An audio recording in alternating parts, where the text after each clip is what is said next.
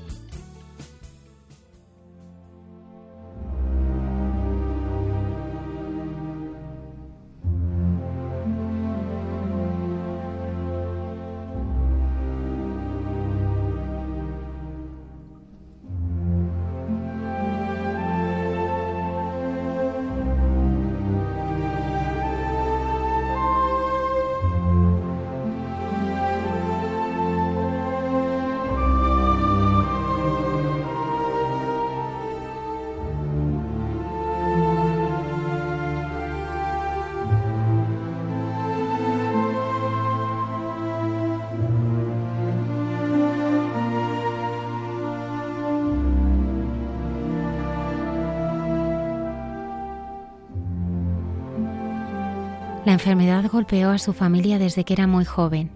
Por eso decidió adentrarse en ella desde la antropología y el cuidado de los enfermos.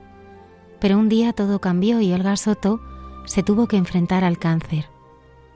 Tras casi siete años de lucha, Olga comparte con nosotros cómo ha descubierto al Señor de un modo nuevo en su cruz y cómo la esperanza en Cristo la sostiene cada día para vivir su situación con su marido y sus cuatro hijos.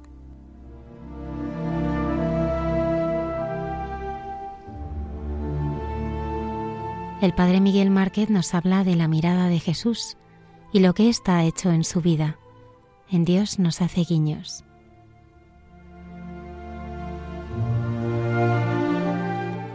En un pequeño detalle que aparece en la escena de la hemorroísa, Cayetana Jairi Johnson nos descubre la profundidad que tiene esta escena del Evangelio, en Jesús en su tierra.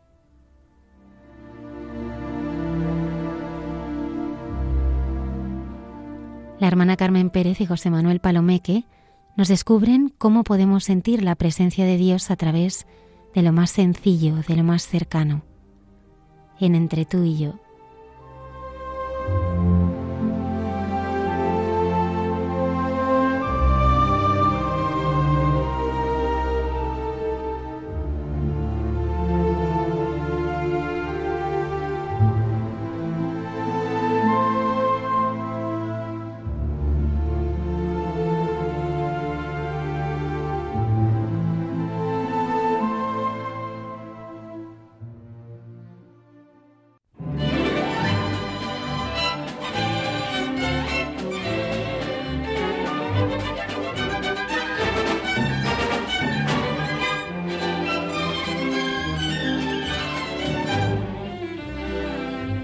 Buenas noches y bienvenidos una madrugada del viernes más a nuestro programa. Me acompaña aquí en el control de sonido Marta Troyano. Muy buenas noches, Almudena, y muy buenas noches a todos nuestros oyentes. Esta noche tenemos con nosotros a Olga, Olga Soto, que será entrevistada por el padre Javier Mairata y a nuestros habituales colaboradores a los que agradezco que cada viernes nos acompañen en este programa. Marta, ¿cómo podemos contactar con nuestros oyentes? Pues si nuestros oyentes desean ponerse en contacto con el programa, pueden hacerlo en el correo electrónico hay mucha gente buena arroba radiomaria.es. Hay mucha gente buena arroba radiomaria.es. Y si les gusta este programa que está comenzando ahora o quieren pasárselo a alguien para que lo vuelva a escuchar, la entrevista que les vamos a ofrecer o cualquiera de sus contenidos, pues siempre lo pueden encontrar en el podcast de Radio María buscándolo por el programa. Hay mucha gente buena y ahí lo pueden encontrar. Comenzamos el programa esta noche.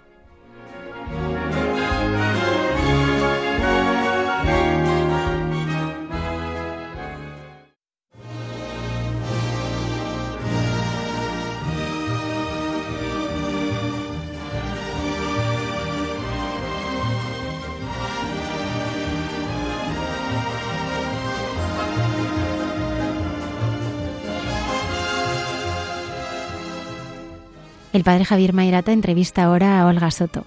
Esperemos que os guste esta entrevista.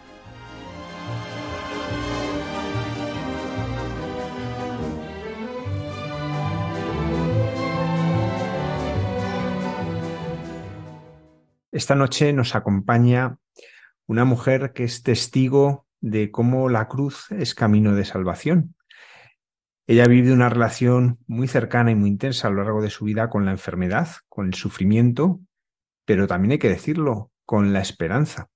Y por eso hemos querido que comparta hoy con nosotros su testimonio. Nuestra invitada es Olga Sotopeña, ella es madre de cuatro hijos, es antropóloga y sevillana. Y esta noche pues comparte con nosotros lo que ha vivido a lo largo de estos años. Buenas noches, Olga. Buenas noches, Javier. Encantada de estar con vosotros. Tú has tenido una relación muy intensa con la enfermedad. ¿Cuándo empezó esta relación con la enfermedad?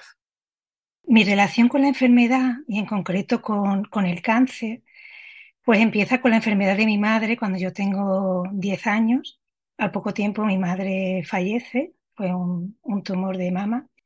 Y bueno, luego, luego esta realidad de la enfermedad ha ido acompañando a, a la familia, porque bueno, hemos visto que era un, un, tumor genético que ha ido pasando de unos a otros. Entonces, eh, tras fallecer mi madre, eh, a los pocos años muere mi abuela, su madre.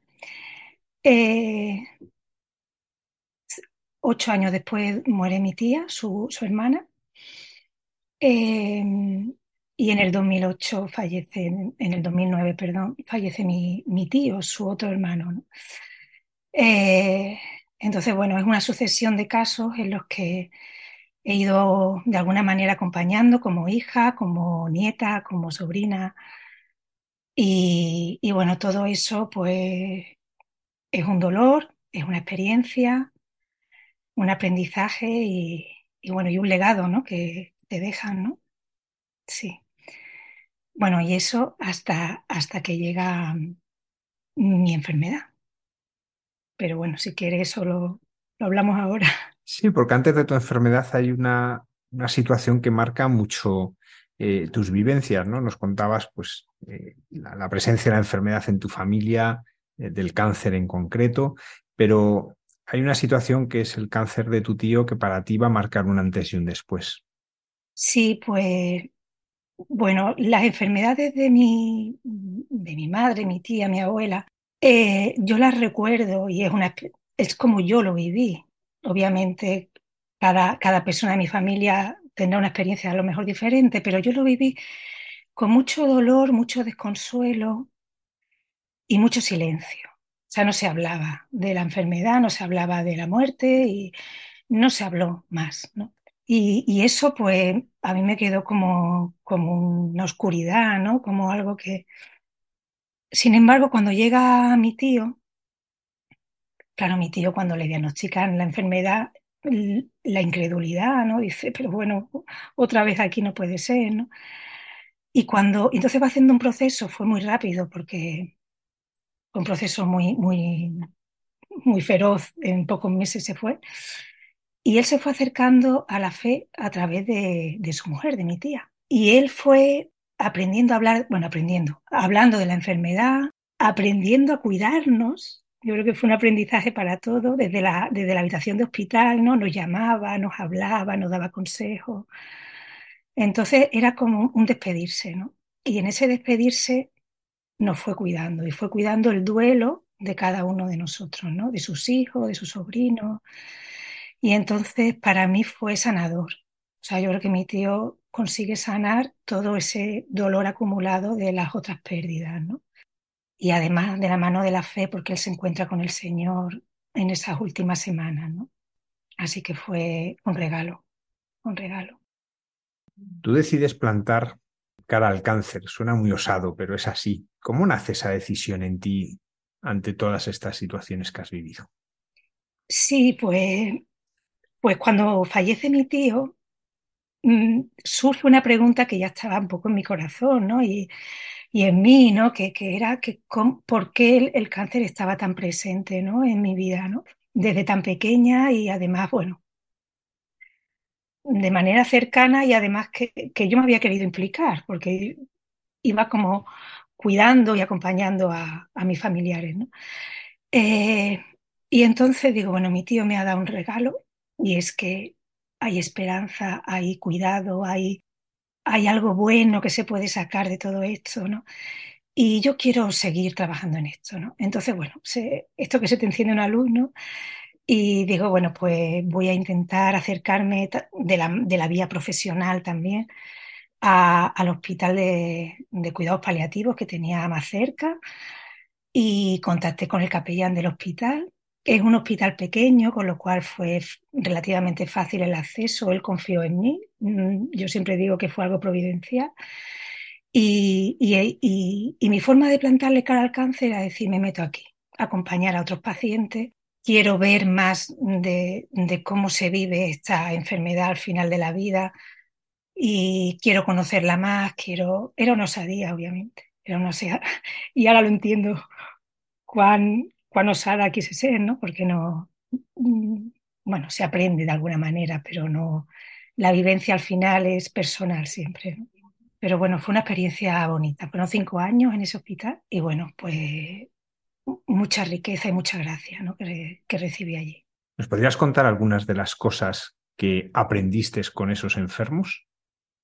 Sí, pues bueno, hay muchas, ¿no? Hay, hay mucho, hay tanto cosas, experiencias preciosas y experiencias muy duras y desoladoras. O sea, no, no vamos a pintar esto de, o sea, hay gente que muere con, con ira, con rabia, con negación, pero luego hay gente que se acerca, que, recibe una luz. Mm, que, y, entonces ve, dice, bueno, es verdad que eso que, que, dice el Señor, que hasta el último suspiro hay, hay esperanza, ¿no? Y bueno, experiencias de, de personas que habían tenido una vida, pues un señor en concreto en la cárcel, sin relación con los hijos y la mujer, tal. Y en sus, en sus últimos días él, él quiere reconciliarse con sus hijos, pide perdón, se reencuentra. Entonces, bueno, vas viendo, y vas viendo historias de, de reencuentro con lo esencial, que para mí es el amor, ¿no? El amor que, que el, Señor a través de la familia, a través de tus amigos, a través de las cosas, de la belleza, de la creación, a través, a través de tu, propia historia, ¿no? Te vas reencontrando con ella. Entonces había pacientes que hacían su relectura de su propia vida de esa manera, ¿no? Y, llegaban al final con paz, con serenidad, con aceptación y, y lo más bonito, que es lo que yo, lo que hizo mi tío conmigo y que luego lo volví a ver, cuidando también de lo suyo, ¿no? Despidiéndose, cuidando de lo suyo. Entonces, sí, hay, hay belleza, ¿no? Ahí también. Eres autora de varios libros, pero ¿cómo nace tu deseo de escribir un libro que se llama Cuidar la vida, velar la muerte? Bueno, pues ese libro fue como el, el, culmen o la, la, última etapa de ese tiempo en San Lázaro, ¿no? en el hospital. Yo hubo un momento que me sentí ya muy cansada por, por la visita a los pacientes, las conversaciones con los médicos. Era como que me empecé a cargar mucho de, bueno, pues de todo lo que allí se vivía, ¿no? Que había mucha esperanza, pero había también mucho sufrimiento y que a veces me, me, identificaba mucho, ¿no? Por mi carácter y por mi vivencia me identificaba mucho. Entonces decido, pues, devolver parte de lo que yo había recibido a los profesionales y bueno, y, a los pacientes, ¿no? Que era a los que le debía al final lo que ellos me habían dado. Y, son relatos muy de ellos, ¿no? Hay, hay, cosas mías, hay cosas de los profesionales, pero hay muchos relatos de ellos. Y, y entonces para mí fue como decir, bueno, es como el, como como el culmen ¿no? de, este trabajo y además es como, como, yo lo entendía como decir, bueno, ya he terminado esta etapa, yo ya he llegado donde quería llegar, que es a conocer esta realidad, a plantarle cara, a conocer el cáncer, ya he entregado a la vida un libro y yo ya como que me voy de rosita, ¿no? a vivir, a seguir viviendo. Y entonces ahí es cuando me llega una sorpresa, ¿no? ¿Cuál fue tu primera reacción, tú que, como nos contabas, has vivido el cáncer tan cercanamente en tu familia de forma tan dolorosa, a la vez tan luminosa, como nos contabas en la historia de tu vida, de repente, pues el anuncio fatal, te dicen que tienes un cáncer, ¿cuál fue tu primera reacción? ¿Cómo reaccionas ante eso? Sí, sí.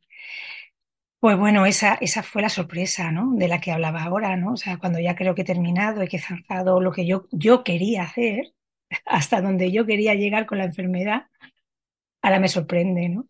Y, y justo un año después de dejar las visitas hospitalarias, justo el año en el que estaba redactando el libro y terminando ya la, pues me diagnostican un tumor de ovario muy avanzado, muy avanzado. De la noche a la mañana se me infla el abdomen y, y me voy a urgencias y me voy a, mi hospital de referencia, que es mi hospital público, un hospital pequeño. Y, ¿Y cuál es mi reacción? O sea, la de incredulidad, ¿no? Me, acuerdo de mi tío, ¿no? Que esto no puede estar pasando otra vez, ¿no? Esto no. Porque uno piensa que uno va como purgando sus cosas, ¿no? Y que ya, bueno, purgando. Como que ya la vida te ha dado muchos reveses, ¿no? Y dice, yo ya me he librado. Pero no, no, la vida te sorprende de una manera o de otra. Entonces fue muy duro, porque fue muy imprevisto, siempre es duro, ¿no? Pero de la noche a la mañana muy inesperado y muy fatal, porque yo no sabía en ese primer diagnóstico si yo iba a tener opciones, ¿no? Entonces, bueno, fue, fue verte en el abismo de la muerte, de la noche a la mañana. Y, y puedo decir que yo me sentí en la soledad más absoluta, o sea, como nunca. O sea, mm, reconocí que en ese tránsito de verte cara a la muerte, tu propia muerte, no las otras que tú, que yo había acompañado, no, no la tuya, o sea, ahí estás solo. Y sentí mucho miedo y sentí un abismo, un abismo que me, que me podía, que me superaba. En ese momento, ¿de qué años tenías y qué te daba más miedo? Eh, ¿Tu muerte, la situación de que dejabas a tu marido y cuatro hijos, eh, alguno muy pequeñito todavía? Eh, ¿Cómo vivías toda aquella situación también de ver a tu familia en todo lo que estabais viviendo? Es, es el miedo ante la propia muerte, porque porque estamos llamados a la vida y yo estoy enamorada de la vida y no... Entonces es el miedo ante la muerte, porque en ese momento, primer momento, no ve salida. Y mis hijos, o sea, es que la pequeña tenía cinco años. Mi marido, ¿no? Que, que bueno, gracias a Dios, llevamos 25 años juntos. Y, y es mi, mi, mi vida, ¿no? Entonces, mm, a mí me lo diagnostican hace, mm, el mes que viene va a ser siete años, siete años, sí. Y en ese momento, ya digo, no sabían si, si iba a poder. Cuando me diagnostican el tumor, yo, yo digo que el Señor vino a rescatarme ese día. Bueno, primero es el llanto, la negación, el, el derrumbarte, el miedo, y el Señor viene a rescatarme diciéndome, Olga, necesitas estar conmigo búscame. Y entonces me acordé y me vino así eh, de unas monjas clarisas que hay cerca de mi pueblo y, yo decía, bueno, yo necesito ahora mismo el sacramento de la unción de enfermo, o sea, ya, que lo había acompañado mucho en el hospital, ¿no? Porque con el, con el capellán con el que yo estaba, la unción de enfermo ya y, necesito rezar con ella. Porque es que lo la única luz que puedo ver en el fondo del túnel es esta. O sea, no, no, no, ahora mismo no, no puedo mirar hacia otro lado, ¿no? ¿Y cómo es que pides a las clarisas que te dejen rezar con ellas y te dejan? Eh, ¿Cómo fue para ti esos días de oración con ellas y, a la vez como después de, como decía, de haber acompañado a tantas personas recibiendo la unción, el tú haberlo vivido así a ti te ayudó a vivirla de un modo nuevo? Pues sí, pues bueno, contacté con las clarisas a través de una amiga que le daba clases de canto y tenía permiso para entrar en el convento. Y entonces la llamé y le digo, bueno, la llamó mi marido, pues yo ese día es que no podía hablar, estaba en el hospital. Eh, dice, mira, Olga le da en alta mañana, unos días de permiso, necesita esto. Habla con la hermana superiora y, y bueno, y, y, fue una bendición que, que aceptaran, ¿no? Entonces, esos ese día, ya en casa, le pedí al padre Javier, que fue con el que yo trabajaba en San Lázaro, que viniera a darme a casa la, unción de enfermo. Bueno, él, se ofreció. Yo estaba agitadísima. Cuando recibo la unción de enfermo, como que siento que ya me confieso, me empiezo a serenar y después me voy a, rezar vísperas con, con las hermanas. Y entre sus cantos y, bueno, era, era estar en, el cielo, ¿no? Eh, debo decir que yo iba muy débil iba muy inflamada, iba muy dolorida. Y, entonces yo recuerdo que no, que no podía rezar, o sea, no, no podía arrodillarme, no podía rezar, no podía, mi cabeza se me iba, preocupada, mal. Y, recuerdo el, gran abrazo de, de Sor Susana, de la, de la Madre Superiora, ese gran abrazo de, que era como el abrazo del Padre, ¿no? El abrazo que te acoge en la debilidad absoluta, cuando no, no ni, ni puedes expresar, ni puedes rezar, ni puedes casi permanecer en pie porque no tienes fuerza, ¿no? Te abraza, ¿no? Y te dice, aquí estoy, aquí estoy. Y ya está, y ya está. Deja que te ame, ¿no? Deja que te abrace, ¿no? Y fue, fue la luz de, de esos días, ¿no?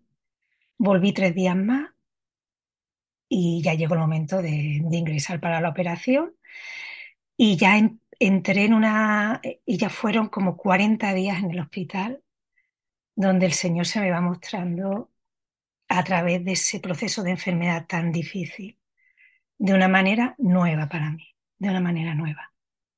¿Qué nos puedes contar de esa manera nueva en que el Señor se te manifiesta?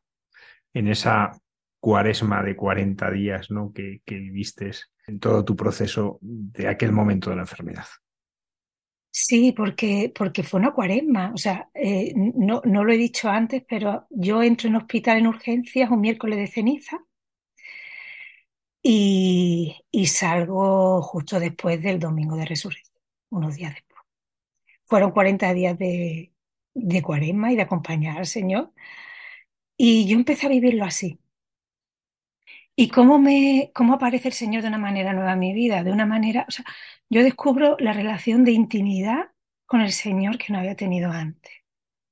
Y cómo el Señor se va mostrando como Padre amoroso, consolador y como Padre que te va haciendo regalos de pequeños milagros para sostenerte en, en, el, en ese abismo, ¿no? En el que te ven, ¿no? Y en esa y en esa, yo, yo digo que estaba en mis propios escombros. O sea, yo, nunca había estado más, más caída que ahí, ¿no?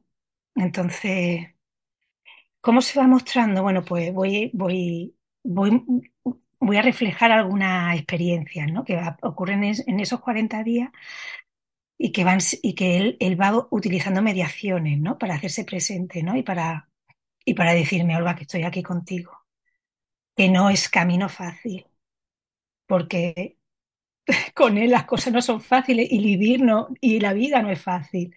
Ni con él ni sin él, la vida no es fácil. Pero con él cobra un sentido nuevo y una plenitud y, una esperanza. Entonces, bueno, ¿cómo, ¿cómo se manifiesta? Bueno, la operación tremenda, durísima, y salen diciendo que, bueno, que hay posibilidades de, posibilidades de, de, recuperación, por lo menos de empezar con la quimio y poder.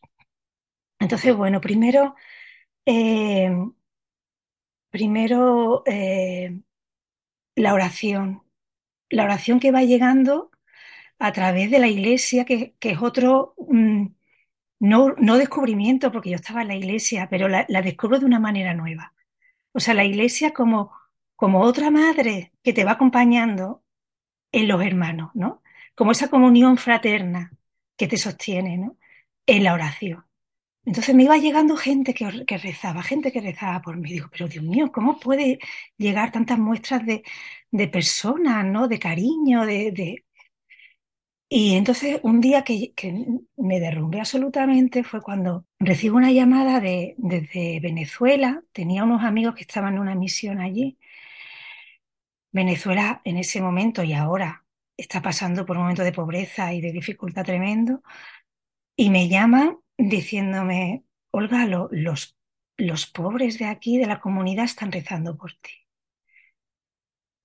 Están rezando por ti, estamos todos rezando por ti. Bueno, yo, yo me derramé en lágrimas, digo, pero cuánta generosidad para mí merecida. Luego te das cuenta que el Señor te da tantas gracias que tú dices, bueno, si yo tuviera que devolverle al Señor lo que Él me da, entonces bueno, eh, me está dando el Señor. O sea, es que los pobres, es que yo sabía que había mujeres como yo que no tenían ni, no tenían para el dolor mínimo, o sea, no, no tienen fármacos, no tienen...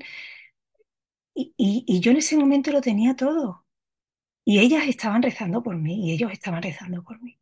A mí eso me derrumbó, a mí fue como la muestra de, de la iglesia como madre, como, como la comunión fraterna, en la oración, ¿no? Y digo, pero el poder que tiene esto. Empecé a descubrir el poder, ¿no? De la oración. Y cómo me iba sosteniendo, ¿no? Otro, otro hecho muy bonito es, es un momento muy difícil para mí. Pues yo, bueno, pues tenía el rol de super madre, super profesional, super mujer, super, super coqueta también. Y, y me despierto de la UCI que yo no, yo no me puedo mover, muy hinchada, yo no me puedo ni mojar los labios, ni puedo beber, ni puedo...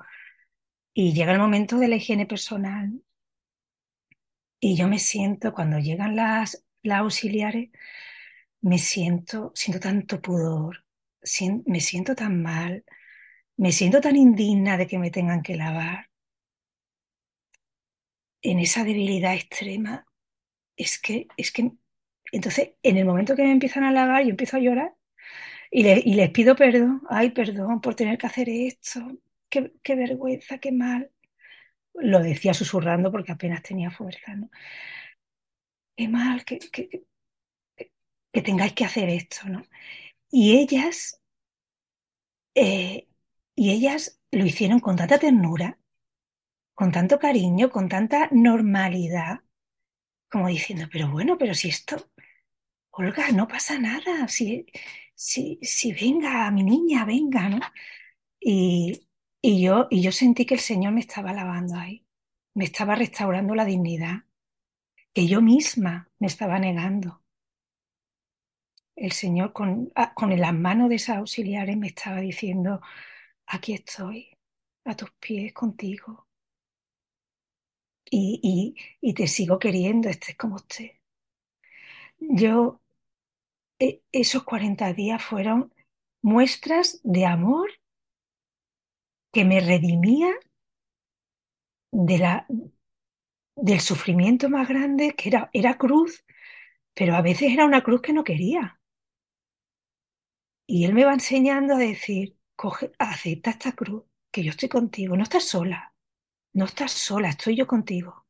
Está la Virgen contigo, está la Iglesia contigo. Y yo me sentí amada y redimida y ese, y esa, y ese recuerdo y esa intimidad con el Señor de esos días, mm, bueno, hasta hoy, ¿no? Hasta hoy. Tú viviste el triduo pascual, lo viviste allí. ¿Cómo fue para ti en esa cruz vivir el Viernes Santo? Bueno, pues fue la experiencia de conversión más grande que he tenido, ¿no? Dicen que siempre hay como una primera conversión y, la segunda que es la de la cruz, ¿no?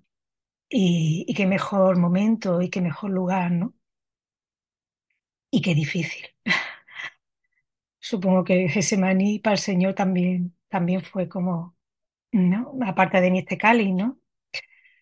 Pero que se haga tu voluntad, ¿no? Entonces, bueno, mm, yo en esos 40 días tengo que decir que yo, pues yo hice mi pacto con el Señor.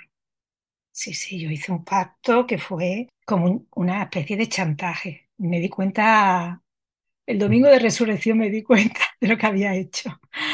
Sí, porque le dije al Señor, bueno, a ver, miércoles de ceniza, yo entro en el hospital, yo te voy a, me ha sacado, me ha sacado de la operación y aquí estoy con esta cruz. Y yo te voy a acompañar, Señor, estos 40 días. O sea, con la cruz a cuesta, como, vamos, como la cirinea más. Pero, Señor, yo el domingo de resurrección me voy contigo. A los, vamos, yo resucito contigo. Tú me das la sanación, tú me sacas de aquí, pero me sacas, mm, me das la sanación, Señor. Yo, yo hice ese pacto con el Señor. Eh, porque, bueno, esos pactos, esos chantajes los hacemos con mucha frecuencia de vez en cuando me doy cuenta que vuelvo a hacerlo. Y, y entonces eh, llega el, el, Viernes Santo, ese día, esa mañana la Virgen se me hace presente de una manera también nueva, que si eso luego lo... Y que yo, la relación con la Virgen era como, como, no la tenía tan presente, ¿no? Y, y yo veo como que ahora cuando hago la lectura digo, es que la Virgen ya me estaba anunciando lo que venía, ya me, ya me quería acompañar, ya quería decirme, Olga, aquí estoy también.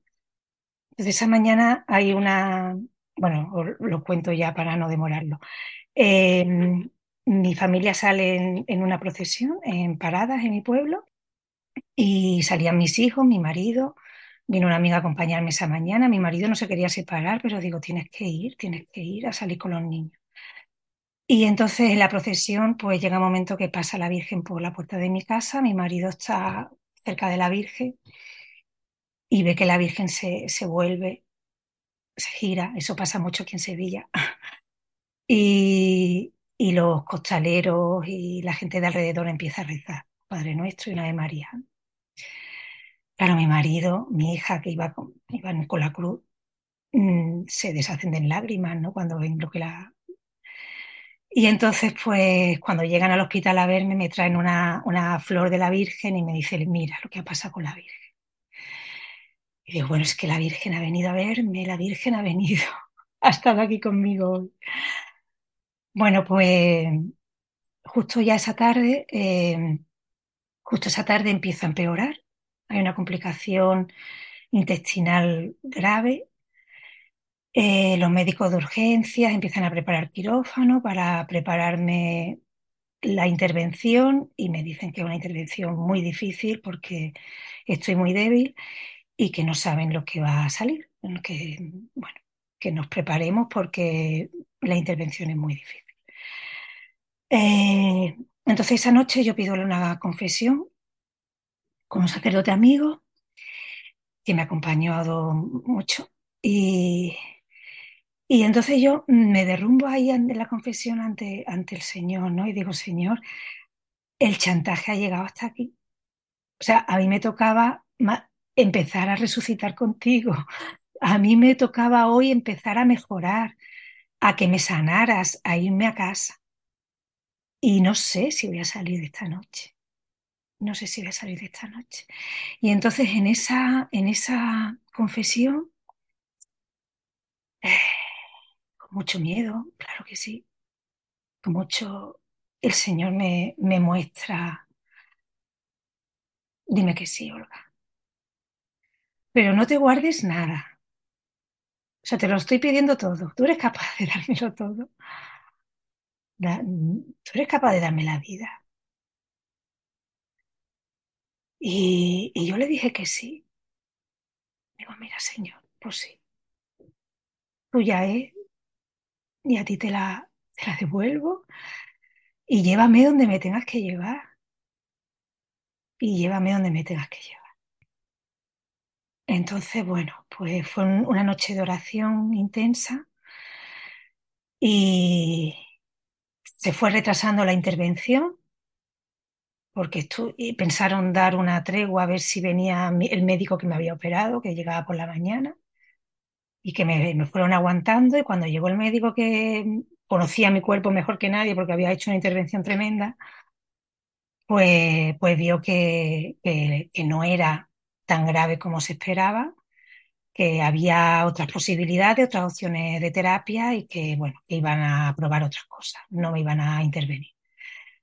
Y, y justo un par de días después, el domingo de resurrección lo, lo pasé eh, muy dolorida y ahí todavía, y justo después el Señor ya me, bueno, me dieron el alta a los pocos días, ¿no? A los pocos días.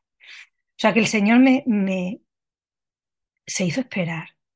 O sea, me, me llevó hacia, hacia donde Él veía que me tenía que llevar y luego me dio una nueva esperanza. ¿no?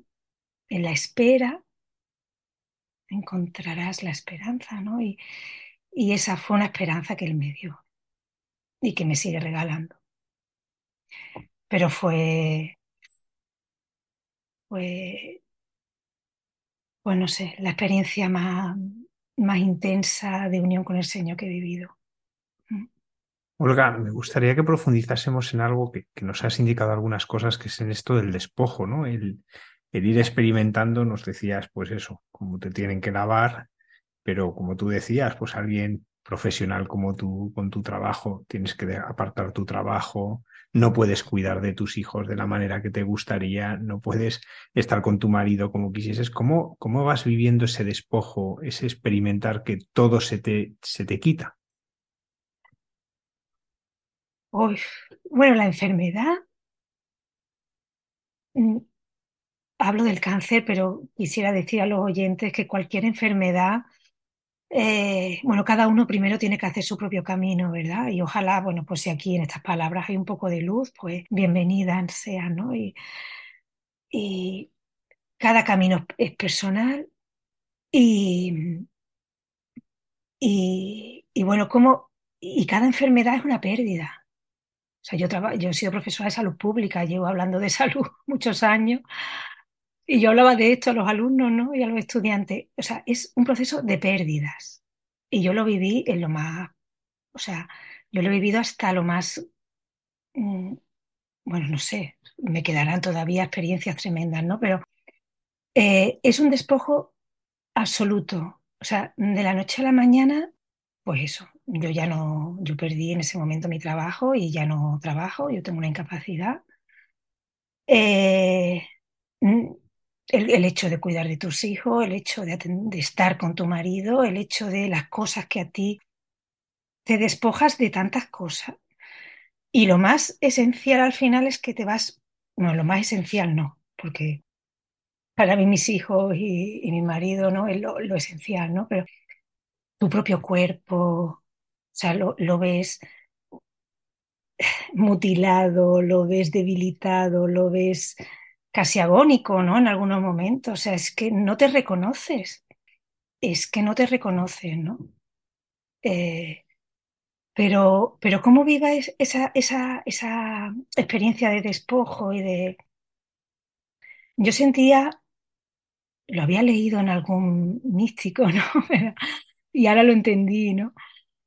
Quédate, quédate en los escombros, no huyas, ¿no? Porque la tentación es salir corriendo otra vez y agarrarte al mundo y agarrarte a lo que tú quieres, ¿no? Y, entonces, a mí esas palabras, quédate en los escombros, ¿no? Que había leído, ¿no? Y que ahora eran como una oración, ¿no?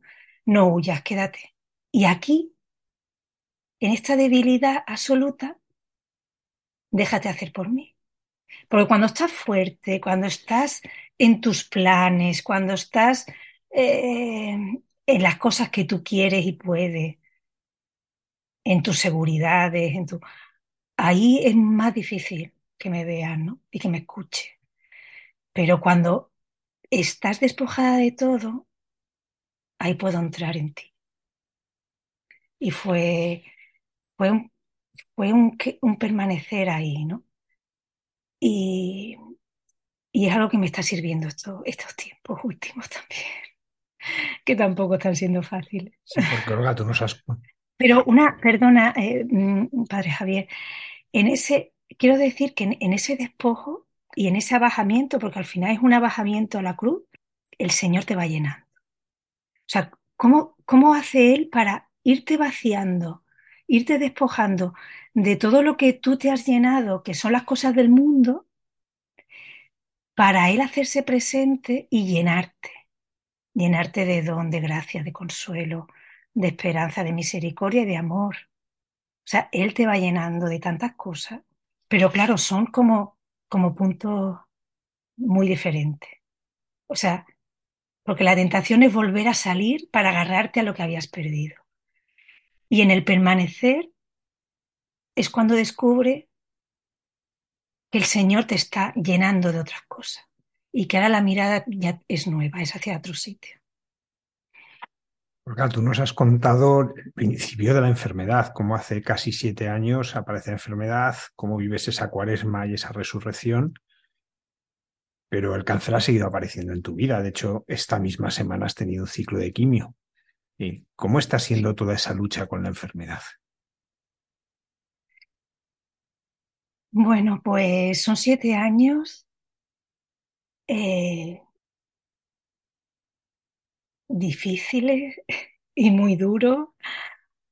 Y, a ver, cuando yo salgo de la enfermedad y me dan la quimio y remonto, porque me quedo muy limpia y tal, uf, eh, vuelve la Olga fuerte, ¿eh? Porque volvemos.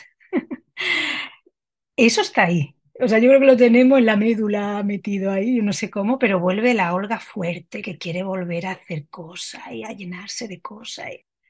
Y, la fuerza, ¿no? Viene ahí como la fuerza, pero yo, yo lo hablo, yo lo, no sé, para mí es la fuerza estoica, ¿no? Del estoico que por su fuerza y sus puños quiere, ¿no?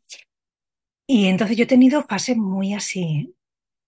Y luego yo tuve dos años de, de, la enfermedad dormida, luego tuve otra recaída, luego he tenido como año y medio otra vez bien, luego recaí hace un año otra vez. Bueno, ha sido así, ¿no? Fase cirugías, quimio, así, ¿no? Eh, muy intermitente.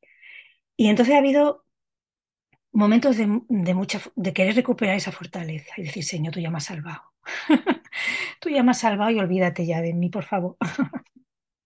y, y no. Luego ya vas viendo que, según la evidencia médica, la enfermedad ha llegado para quedarse. Es una enfermedad crónica y, y, tengo que vivir el tiempo que, que, ella y el Señor quieran, ¿no? Me permitan, pues, con ella, ¿no? Entonces, eh, tengo que decir que ha habido momentos de, mucha fuerza, de mucho, de sentirme muy unida al Señor, pero también me he sentido, eh, me he sentido caer muchas veces también. Me he sentido cansada. Dios mío, llevo siete años. Estoy agotada tengo el cuerpo molido, agotada. Eh, eh, siempre he sentido que el Señor estaba, o sea, siempre. Tanto el Señor como la Virgen sé que no se separan de mí, pero a veces yo sí he tenido la tentación de decirle, dejarme, olvidaros de mí un tiempo. o sea, como dejarme como pensando, mm, no me pidáis más estoy agotada y no puedo con esto. Y es como que en esos momentos, porque a veces como que sientes que, el Señor te oculta su rostro. O sea, que Señor no te veo. Sé que estás ahí, sé que me amas, pero es que no te veo, no consigo. Tengo, tengo el espíritu agitado, tengo el alma rota. Y, y entonces espero ahí, espero ahí. Y, y luego en algún momento el Señor llega, ¿no? Y se me hace otra vez presente. En la oración, con los hermanos, en la iglesia, en los sacramentos, y me vuelve a rescatar, ¿no? Y me insufla esperanza, y me insufla vida, y me, y me insufla alegría, que la alegría no la suelo perder. Y en mi casa nos reímos y hay mucho humor, ¿no? Pero no quiero dar la sensación tampoco de, oye, que yo llevo la cruz con alegría. Oye, pues a veces he llevado, y últimamente ¿eh? me, está pasando, ¿no? Digo, Señor, llevo tu cruz como puedo. Y la llevo a veces arrastrando. O sea, es que, pero es que casi no puedo con ella, ¿eh? Pero la llevo como puedo. Y aquí estoy, porque sé que estás conmigo. Eso sí, eso, eso, eso, eso es una verdad mm, grabada en mi corazón. Y para tu familia, ¿qué está siendo todo esto? Porque, como nos decías, tu hija pequeña Esperanza tenía cinco años cuando todo esto empieza, por lo cual ella crece con su madre con toda esta situación. Pero bueno, para, para, para tu marido, para tus hijos, ¿cómo es vivir la enfermedad? ¿Cómo has visto que, que os está ayudando y a qué? Bueno, pues si algo no sé, podría decir detalles, pero yo creo que lo más, lo, lo más grande o, el gran, no sé, el don que nos ha dado la enfermedad, que, que parece una contradicción, ¿no? Pero es así, es que nos ha hecho mm, amarnos de otra manera. O sea, igual que el Señor me ha enseñado a amarle y yo lo he descubierto con un amor diferente, nuevo y, y que me llena, eh, yo también he aprendido a amar a mis hijos de otra manera. O sea, Dios mío, con, con la paciencia y misericordia que tienes tú conmigo, ¿cómo no la voy a tener yo con estos? que además son un desastre, porque bueno, la adolescencia. Entonces me, ha, me, han, me ha enseñado a amar a mis hijos en el corazón del Señor. Al amarlos, creo, o por lo menos queriéndolos amar mejor. Y a mi marido también. O sea, hay una, una unión muy especial. ¿Por qué? Porque ahora ya nos amamos en debilidad. O sea, mi marido y yo nos amamos en debilidad. Él me acompaña a todos sitios, él sufre conmigo, él, él ve todo mi, mi proceso que, que lo comparte conmigo y yo tengo que aprender a cuidarle también, porque ¿Quién cuida al cónyuge del que está? Eso es otra, ¿no? Eh, nos cuidan mucho los pacientes, pero al que está al lado. Entonces, aprender a cuidarnos en debilidad y un amor como más, más fecundo, ¿no? Que es lo que va haciendo el Señor, ¿no? A mis hijos mm, no le hemos ocultado nada. Sea, a la medida de su, de su edad y de su, las circunstancias se le ha ido hablando y, y en casa todo es como muy natural. Cuando mamá está mal, está mal y cuando mamá está bien, pues... Y eso sí, mm, hay un, una conciencia de, de, de, vivir muy... Mm, mm, de vivir eh, cada momento, ¿no? O sea, yo tengo, yo puedo decir ahora mismo que yo la mitad de mi semana es mala, cama sofá, y la otra mitad yo llevo así un año, porque tuve una quimio hace, antes de verano y ahora empieza con otra. Y la mitad de mis días son cama sofá y la mitad son buenos. Pues los días bueno, eso es una fiesta. bueno, no es una fiesta así en plan, pero es como que la vida se intensifica, ¿no? O sea, hasta respirar es, es un gozo, ¿no? El poder cocinar, el poder alimentar a mis hijos en cuerpo y en alma, ¿no? En amor y en... Bueno, a mí eso ahora es... Mi vida se ha hecho muy, muy sencilla. ¿eh? Yo tengo una vida ya muy sencilla. Lo que mi cuerpo me permite, que, que ahora mismo es poquito, ¿no? Pero, pero es muy intensa, porque, porque percibo las cosas más, más sencillas, el beso de mi hija, una caricia, un, una llamada de un amigo, un encuentro, un café, una brisa, de... eso para mí es, es una es vida, es vida, pero que vibra en mí. Porque María está al pie de la cruz, como nos contabas que ha estado al pie de la tuya. Nos contabas, cosa que llama la atención, una sevillana, que la relación con la Virgen no fuese tan cálida, ¿no? Eso llama la atención. Pero ¿cómo has ido viviendo tú esa relación con la Virgen a raíz de lo que viviste ese día de Viernes Santo con ella? Bueno, la Virgen, pues sí, pues sí, era una sevillana un poco atípica a lo mejor, pero mmm, yo era muy de, de Jesús de Nazaret.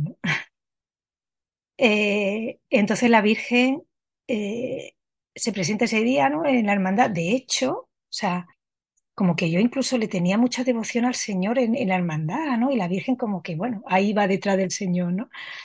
Y, y la Virgen, bueno, aparece como madre, aparece como madre, aparece como, como, como, como madre a los pies de la cruz, como ejemplo de fortaleza, porque yo que soy madre digo, Dios mío, estar a los pies de la cruz de un hijo sin entender, Dios, pero si, si, era, si era el rey y me lo tienes clavado en la cruz. Y que ella diga sí, ¿no? O sea, el sí de María, cuando, cuando, cuando la anunciación y, y, y, el silencio de María y el permanecer en la cruz en, en, en la muerte, ¿no? O sea, es a mí que me ha enseñado la Virgen a decir sí. Señor, hágase en mí. Y me lo tengo que repetir todos los días. Virgen, Santa María, ayúdame a seguir diciendo que sí. Hágase en mí porque, porque a, mí, yo muchas veces tengo miedo de lo que pueda venir. Yo tengo, bueno, pues una revisión de un TA en, pocos días, ¿no? Y, y bueno, no sé lo que me voy a encontrar, porque la cosa no está fácil, ¿no? Eh, hasta aquí mío está costando, ¿no? Y entonces ella me recuerda todos los días, ah, sigue diciendo que sí. Sigue diciendo que sí a la vida o, o a lo que tenga que venir y seguirá siendo vida, vida en el Señor. La vida aquí, la vida con Él, sigue diciéndole que sí. Y me ha enseñado la sencillez, ¿no? Bueno, no me, no me la ha enseñado porque eso sería decir mucho. Pero es como modelo de sencillez y de humildad. Porque muchas veces como que como que esta enfermedad me, me, humilla, o sea, me lleva a la humillación física, psicológica, o sea, es que no puedo con ella. Y, y ella me dice, ahí, como yo a los pies de la cruz. Solo, solo ahí te puedo rescatar. Solo, solo mi hijo, solo el Señor te puede rescatar ahí y yo estoy ahí contigo. Como decíamos, tu hija se llama Esperanza, ¿no? Pues por, por lo que habíais vivido. Y tú cómo dirías que es tu esperanza? ¿Cómo vives tú la esperanza en este momento, en esta situación, como nos decías, con un TAD dentro de unos poquitos días, que el resultado es incierto? ¿Para ti qué es esperar? ¿Qué esperas? Yo espero seguir queriendo y pudiendo y con el corazón. Eh, espero acompañar al Señor, seguir unida a Él, en fidelidad. O sea, Señor, tú me pides fidelidad. Cualquiera en mi situación y yo misma, no lo puedo negar, yo quiero curarme. Y la esperanza, la esperanza que el TAR diga lo que difícilmente puede decir y es que estoy súper limpia. A ver, que somos humanos, o sea, y somos cuerpo y somos carne. Y digo, el Señor, bueno, mi, esperanza, ojalá. Pero sé que esa no, no es la esperanza, la esperanza cristiana no es. Y no es esa la esperanza a la que yo debo aspirar y aspiro. Entonces, claro, yo a mí se me viene todos los días, ay, ojalá esté bien, ojalá mejore, ojalá, pero todos los días Señor, fidelidad. Señor, que en mí se hagan tus planes, que yo lo sepa acoger y que lo viva con la confianza de un niño en manos de su, de su padre. O sea, en tus brazos, Señor, esa es mi esperanza. Seguir diciéndole sí en su brazo hasta que Él quiera, como Él quiera, de la manera que Él quiera. Y que Él me dé su gracia, porque yo sola no puedo. O sea, este camino de espera y de esperanza requiere que el Señor, o sea, requiere la libertad de decirle al Señor sí, ¿no? Como María, sí. ¿Quieres mi libertad? Sí, Señor, te entrego mi vida. Te amo y necesito su gracia. Sin su gracia no podemos hacer nada. Pero bueno, y luego la esperanza es, cada día. O sea, a mí cada día el Señor me regala un día, no el día de hoy, ¿no? Qué bonito, ¿no? Qué bonito haber podido dar un paseo, haber podido que me dé el sol, haber podido cocinar para mis hijos, Qué bonito, qué bonito poder tener la oportunidad de estar aquí con los oyentes, que bueno, pues si mínimamente se puede alumbrar algo, ¿no? Y acercar al Señor en algo, pues este testimonio, pues bienvenido sea, ¿no? Qué bonito, ¿no? Vivir cada día así, ¿no? Señor, e-, este día es para ti, vamos a hacerlo lo mejor posible juntos y vivirlo con alegría y, y así. Pues Olga Sotopeña, muchísimas gracias por haber compartido pues toda esta intimidad de lo que estás viviendo en tu relación con el Señor, porque eso es realmente lo importante, como nos has mostrado. Y por supuesto, ahora ya tienes en cada oyente de este programa, de hay mucha gente buena, pues alguien que reza por ti, que reza por tu familia y que le pide eso que pides tú, saber decir que sí cada día. Y también, ¿por qué no?, que te cures. Muchísimas gracias. Muchas gracias a vosotros y gracias por vuestras oraciones y por vuestra gran labor que hacéis. Muchas gracias.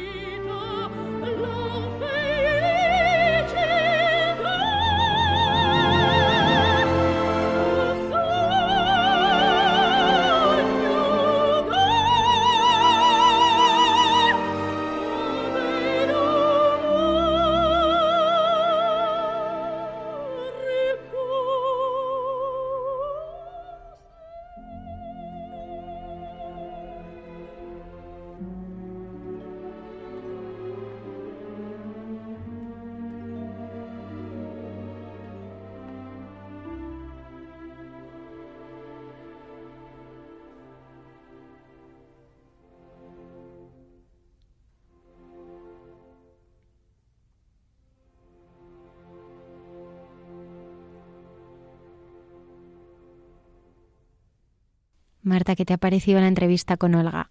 Bueno, la verdad que, me ha parecido una maravilla. Creo que, que, da un testimonio de fe en el Señor y también pues nos muestra también las debilidades humanas que tenemos todos, que muchas veces queremos hacer pactos con el Señor eh, sin dejarnos llenar por, su amor. Intentamos eh, convencerle de que nos dé tal o cual cosa cuando en realidad eh, Él nos está pidiendo que le entreguemos toda nuestra vida. La verdad que el ejemplo de Olga me ha parecido impresionante.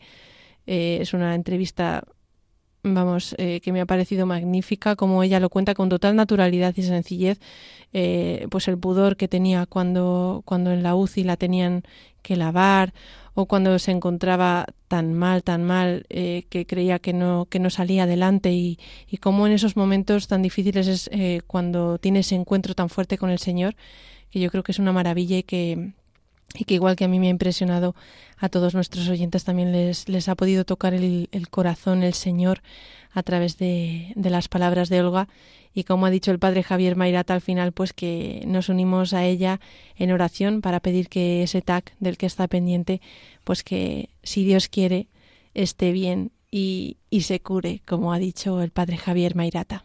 El testimonio de Olga me ha recordado al que compartimos con los oyentes hace algunas semanas. Raquel y Adrián, un joven matrimonio con siete hijos en misión en Alemania, que recientemente habían también superado un cáncer y nos transmitían la alegría de la resurrección que había experimentado Raquel al haber sido curada.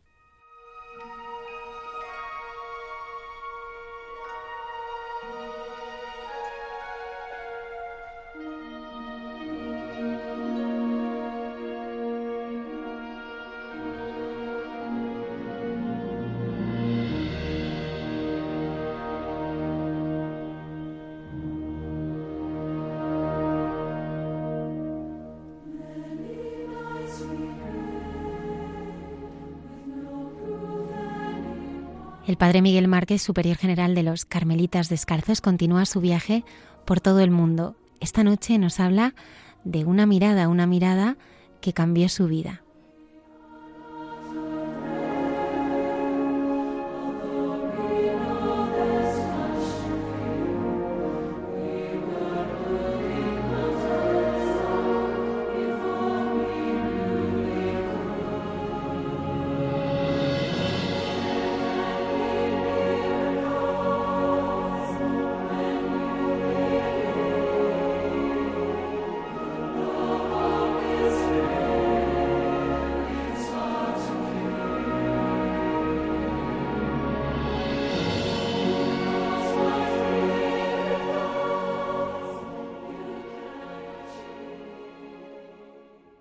Buenas noches a todos, espero que, estéis bien en medio de la, de la, realidad que os toque vivir en este momento, en medio de, de aquello en lo que estáis, del suelo que pisáis y de la situación en la que os encontráis, de compañía, de soledad, de inquietud, de gozo, de noche, sea como sea, eh, mi oración y mi cercanía para acompañar este momento y quiero contaros esta noche algún secreto. Tal vez porque me han hecho una entrevista y en la entrevista me preguntaban cosas de esas que, que están ahí adentro, tocando la raíz, en lo íntimo, de esos secretos que, que a veces quedan como guardados y, y uno sabe que es bueno de vez en cuando dejar brotar, porque encierran eh, el tesoro y encierran algo que, que es eh, el regalo hermoso en la propia vida, aunque no es fácil explicar. Y tal vez porque mm, eh, estos días de viajes en avión, que venía yo desde Estambul hacia Roma y en la hora de orar que siempre es cualquier hora, pero en una hora determinada hago algo que de vez en cuando me gusta hacer, que es abrir el teléfono y buscar dónde están las imágenes para meditar, para orar.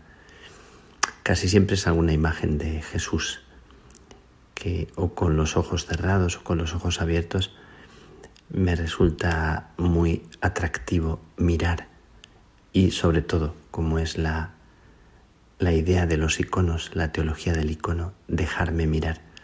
sobre todo, aunque no siempre con los ojos abiertos, dejo la imagen puesta sobre la mesa de mi eh, silla del avión abierta y dejo ahí puesta la imagen que me mira. También cuando estoy recogido o a veces cuando me duermo un poco. Y ahí lo dejo.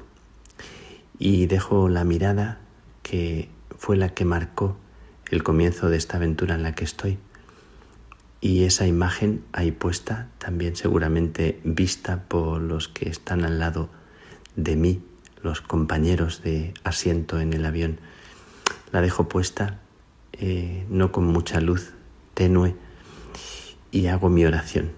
Y dedico unos minutos, dedico un tiempo, dedico un rato a dejarme mirar, a estar así. Y quiero deciros que esto es como un secreto porque mi vida cambió cuando, cuando mis ojos dispersos en tantas cosas, en tantas señales, en tantas luces intermitentes, estaban eh, sobre todo buscándome a mí mismo, sobre todo buscando mis anhelos, buscando mis deseos, soñando mis propios sueños y algo se cruzó en el camino, algo interrumpió la marcha de mi dispersión. Siempre digo que fue como una mirada porque yo andaba en estas cosas también de, de la religión, pero de una forma suave, de una forma leve, de una forma no muy intensa, como quien se inquieta por ello y, te toca el corazón algunas cosas que escuchas, que ves, que te dicen algún sacerdote. Recuerdo siempre, por ejemplo, al padre Julián, que murió como un hombre santo y que cuando decía la misa me, me hacía cosquillas, me removía. La decía de tal manera que, que allí había como un misterio en su manera de decir. Muchos otros no me decían gran cosa, pero aquel hombre y otros también me han conmovido, aunque no me tocara por dentro todavía esta experiencia de la mirada. Y fue tiempo después, eh, con 15 años, cuando no pude explicarlo a mis compañeros, a mis amigos, no pude decirles qué pasó. Y alguno años después me dijo que, que se había sentido abandonado, se había sentido dejado sin explicación. Es verdad que no pude explicar, que me cambió la vida. Y me cambió la vida primero la mirada de las personas. Es verdad que desde siempre. Yo creo que crecemos con una mirada. Cuando pienso en, mi hermano y, y en mi cuñada mirando a Leo, a mi sobrino pequeño, y le veo su cara, veo en la cara de él el reflejo de la mirada de ellos, cómo le miran, cómo le tratan, cómo le cuidan, cómo le sostienen, cómo le esperan, cómo él se sabe mirado. Y cómo su propia mirada es reflejo de la mirada de ellos y cómo la sonrisa nace cuando sentimos que hay una sonrisa, como en un espejo, como en un eco, las personas que nos miran y no se puede crecer ni caminar, ni vivir si no es ante una mirada, ante una mirada que puede ya no estar físicamente presente, pero que eh, seguramente está grabada en el corazón. Decía San Juan de la Cruz, cuando emprende su aventura, preciosa aventura del cántico espiritual después de la ausencia, dice que sin otra luz y guía, sino la que en el corazón ardía, y dice esto invitando a, la búsqueda en sus poemas, que lo dice en cántico espiritual, pero lo dice en llama de amor viva y lo dice en noche oscura. Siempre es esta salida con una llama, con una mirada en el corazón. Y aquella mirada que en un momento determinado de mi propia vida se hizo patente, se hizo presente y cuento ahora el secreto que alguna vez he contado, que tal vez nunca expresé, ni siquiera a mi familia o a mis amigos, o que no he sabido siempre explicar. ¿Qué sucedió? ¿Qué pasó? ¿Qué se torció? Cuando uno andaba pensando en otros amores, en otras cosas, en otros juegos, en otros deportes, y de repente se hizo presente como una mirada que por dentro daba calor, y arropaba y hacía sentir dentro como un respirar muy especial. Y pedía la llave a las carmelitas descalzas de Plasencia para irme a la iglesia. Decían mis hermanos pequeños que, que siempre que llegaba a casa me iba a las monjas. Tenía prisa por ir a aquella, aquella iglesita. Es verdad que también estaba tan a gusto con ellos, jugando en aquellas épocas de los comienzos, de las mañanas frescas que dice Juan de la Cruz, cuando se empieza a despertar algo. Y pedía la llave y me sentaba escondido delante del altar, mirando a la caja del sagrario y me quedaba allí. ¿Qué había pasado para que yo encontrara tanta alegría en sentarme allí, sin más? Pues algo había pasado que no estaba en mis planes y que no era mi proyecto y no era mi deseo buscado, sino algo salió al encuentro, algo sucedió. Es verdad que tuvo que ver con el contagio, con la vida de las carmelitas y con la historia de, de la espiritualidad que ellas me contaron, una historia de amor, una historia de pasión, una historia de encuentro, una historia en la que se adivinó en mí algo que, que no había estado en mi historia pasada y era la historia de una mirada. Cuando sentí que aquella mirada me hacía descansar. Hoy he compartido esto en una entrevista que, que sentía yo en aquellos ojos. En aquellos ojos sentía una mirada que me decía, no hace falta que te canses en compararte con los demás. Eh, basta que seas tú, basta que, que te sientas feliz de ser quien eres y desde ahí des lo mejor de ti mismo. Y sentía que la mirada era un te quiero sentía que aquella mirada era descanso para el alma y pensé que aquello era respirar y volver a nacer y volver a comenzar. Y sentí por dentro como una alegría, como un cosquilleo, como, como un algo que se me hacía muy amable, hasta el punto de hacer algo tan absurdo, digo absurdo, a los ojos de, de los demás o a los oídos de los demás, por eso no quería explicar, de sentarme eh, delante de aquella piedra del altar, mirando al sagrario sin más, solamente estando allí, como la irradiación de una presencia invisible, misteriosa, eh, que desde allí, desde lo oscuro de una cajita, te mirara. Claro que ahora cuando me monto en el avión y abro mi teléfono y saco la imagen de una mirada de Jesús, vuelvo a revivir aquella irradiación que no se ha apagado y que, que siento que no se apagará nunca. La sensación de una mirada que se ha ido tejiendo de miradas. Y siempre digo, y no repito, las miradas de las personas que me han querido, que me han amado, que han sido incondicionales, las miradas que, aunque se hayan ido, no estén físicamente presentes, están grabadas a fuego, como tatuadas en el corazón.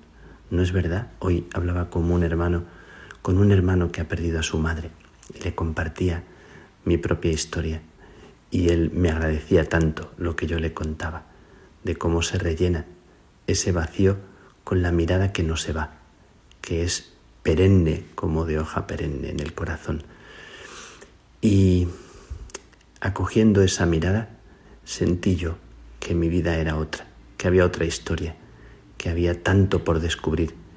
Y en aquellos ojos y en aquel pozo hondo en el que se asomó un rostro, y aquel rostro me salvó de mí mismo y me hizo ponerme en pie y me hizo sentir que ya no tenía que competir, que no tenía más que competir que tenía que descubrir la alegría de ser yo mismo y no vivir ni en el orgullo ni tampoco en la comparación ni en sentirme inferior ni superior a nadie.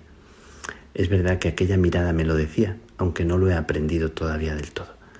Bueno, pues quiero contaros que mirando la imagen del Cristo en un viaje en un avión que va de Estambul a Roma, ¿cómo podría ir de, de Camerún a Estambul o de Argentina a Camerún o de Roma a Malta o de cualquier sitio a otro, sacando mi teléfono o sacando una imagen, revivo la mirada y en esa mirada de Jesús, en esa mirada viva que se me hace tan viva, tan de despertar mariposas por dentro, por así decir, se reúnen todas las miradas en las que yo he recibido un te quiero. Y me recuerda la oración de Jesús cuando él sentía que se le decía, tú eres mi hijo amado, mi predilecto, en la oración, en la noche, en el monte, que es lo que le dice mi hermano a Leo.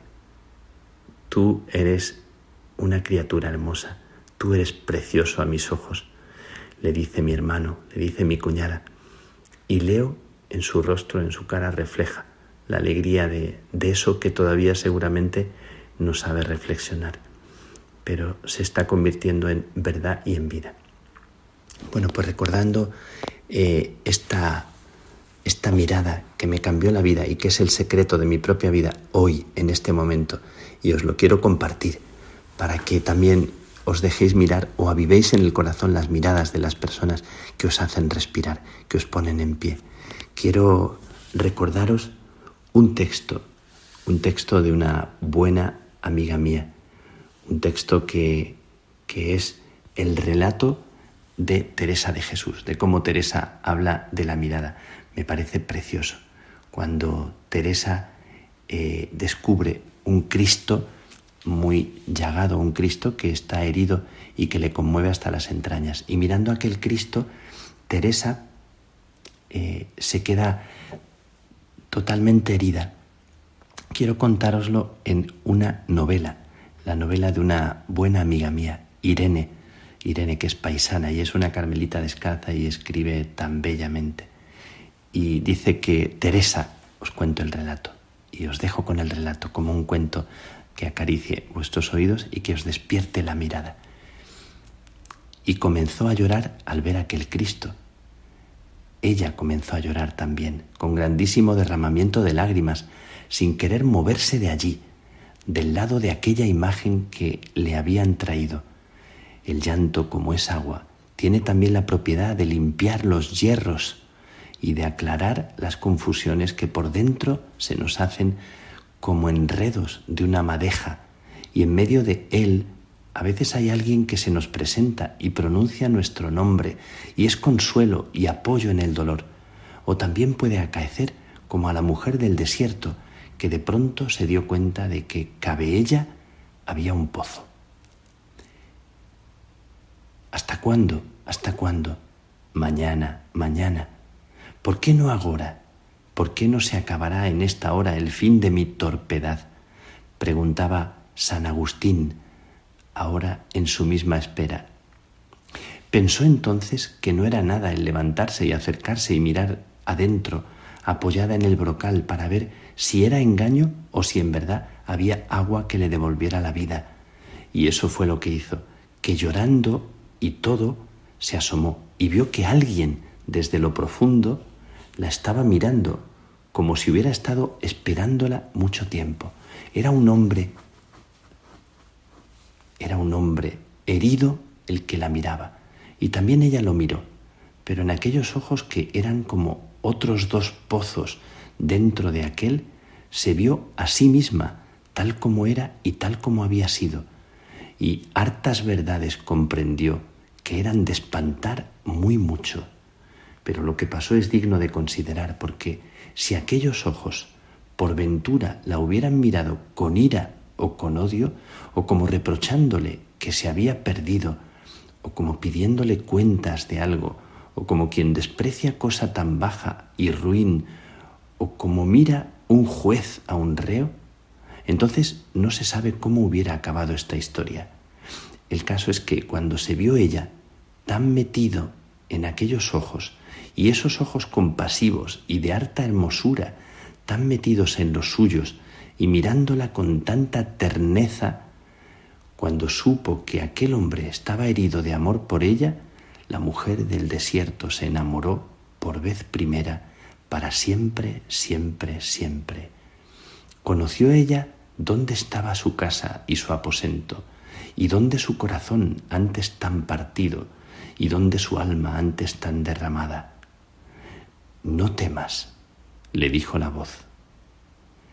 Y comprendió Teresa aquella noche, delante de esa imagen del Cristo muy llagado, cuyos ojos se le antojaron como pozos hondísimos, que ya no tendría que andar sola más desiertos. Y lo mismo que hiciera la Magdalena o la mujer samaritana, ahí se determinó a entrar dentro, en las mismas entrañas del santo Evangelio de nuestro Señor Jesucristo. Esto no quiere decir en manera alguna que alcanzara la perfección en un ser, pues las cosas de Dios van muy a su paso y no al nuestro, que parece tener Él relojes muy distintos de los que acá se usan para hacer su obra en cada persona, según sus planes y su tiempo.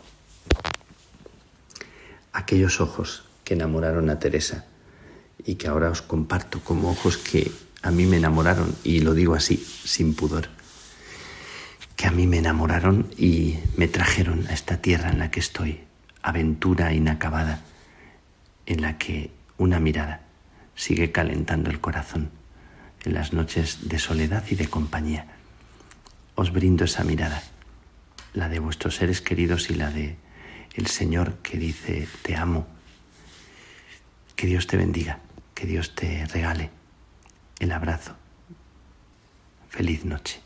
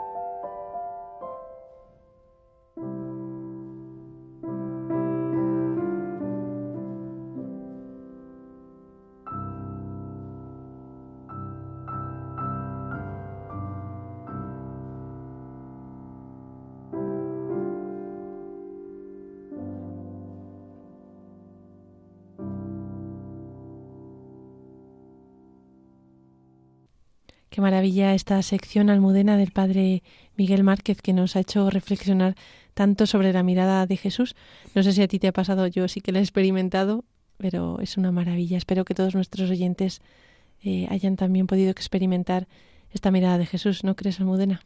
Es la mirada que marcó la aventura del Padre Miguel Márquez y que, como él decía, se ha ido también tejiendo de todas las miradas de aquellas personas que le han querido, y le han sostenido durante toda su vida.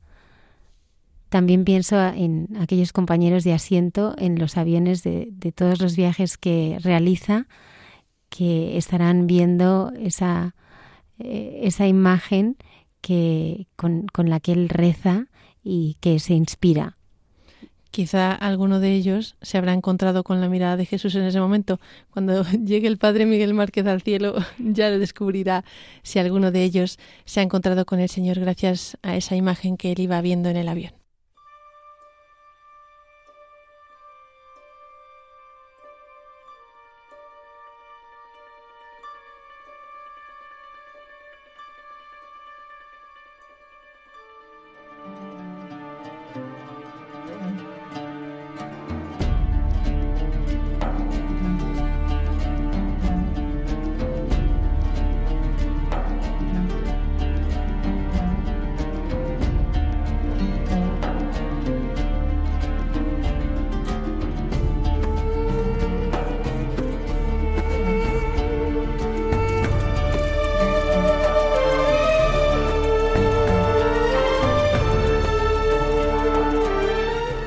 Cayetana Jairi Johnson nos trae en su sección Jesús en su tierra la escena de la hemorroísa y un detalle que nos descubre la profundidad que tiene esta escena del Evangelio.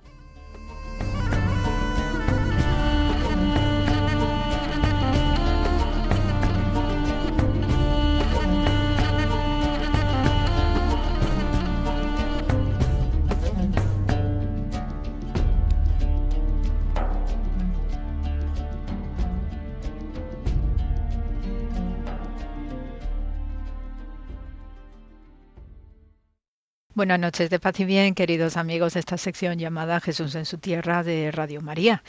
Y bien, esta semana, pues eh, desde el punto de vista de Jesús de Nazaret, es una semana intensa eh, por sus milagros de exorcismo, de sanación y de eh, resurrección, puesto que tenemos el episodio, por un lado, del exorcismo de Gerasa, que expulsa ¿no? a, ese, a ese conjunto de espíritus inmundos que se autollamaron legión Después también se nos presenta el episodio de la hija de Jairo, que está muerta y Jesús le devuelve la vida.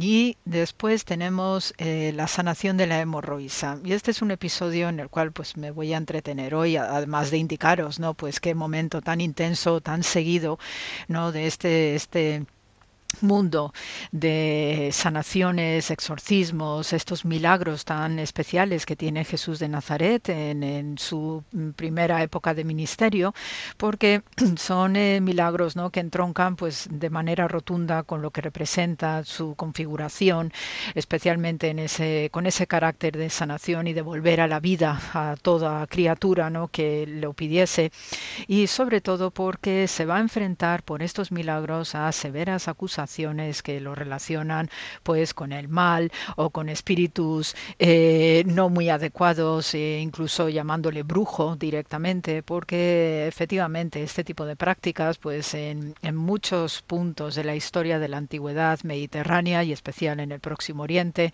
pues siempre estaba relacionado con algún tipo de prácticas que iban contra lo natural y por tanto pues se veía con cierto recelo no este tipo de prácticas y eso también sirve pues para que los enemigos de Jesús pues lo utilizaran en su contra no aunque eh, también por otro lado vemos en este tipo de milagros pues ese, esa naturaleza extraordinaria de Jesús como hijo de Dios que efectivamente también viene a restaurar aquello que está incompleto, que está dañado y que por supuesto lanza un metamensaje absolutamente radical ¿eh? desde lo que representa a Jesús de Nazaret como hijo de Dios. Eh, este episodio de la hemorroísa pues es también eh, muy especial desde el otro lado de la figura de Jesús por aquello de tocarle el borde del manto. Y esto también tiene una lectura que va más allá ya del hecho mismo en sí prodigioso de la sanación inmediata por su fe que tiene esta mujer. Porque eh, lo que esta mujer está transmitiendo, además del gesto de humildad de tocarle solamente se conformaba, desde nuestro punto de vista, se conformaba con tocarle el borde del manto, ella no está haciendo cualquier gesto. Y esto forma parte también de lo que es culturalmente el simbolismo sagrado e incluso mágico que tienen las vestiduras o las vestimentas de los sacerdotes y de los hombres santos, de los justos también. Y por ello pues incluso nosotros cuando percibimos que eh, tenemos nuestras propias prendas, siempre hay alguna inquietud acerca de prestar eh, ropa a alguien que no nos inspira mucha confianza por aquello de qué se nos puede quedar de esa persona, ¿no? Entonces todo este tipo de percepciones pues sí se daban en la antigüedad y era especialmente muy marcado con respecto a las vestiduras o vestimentas de las figuras carismáticas y las figuras santas.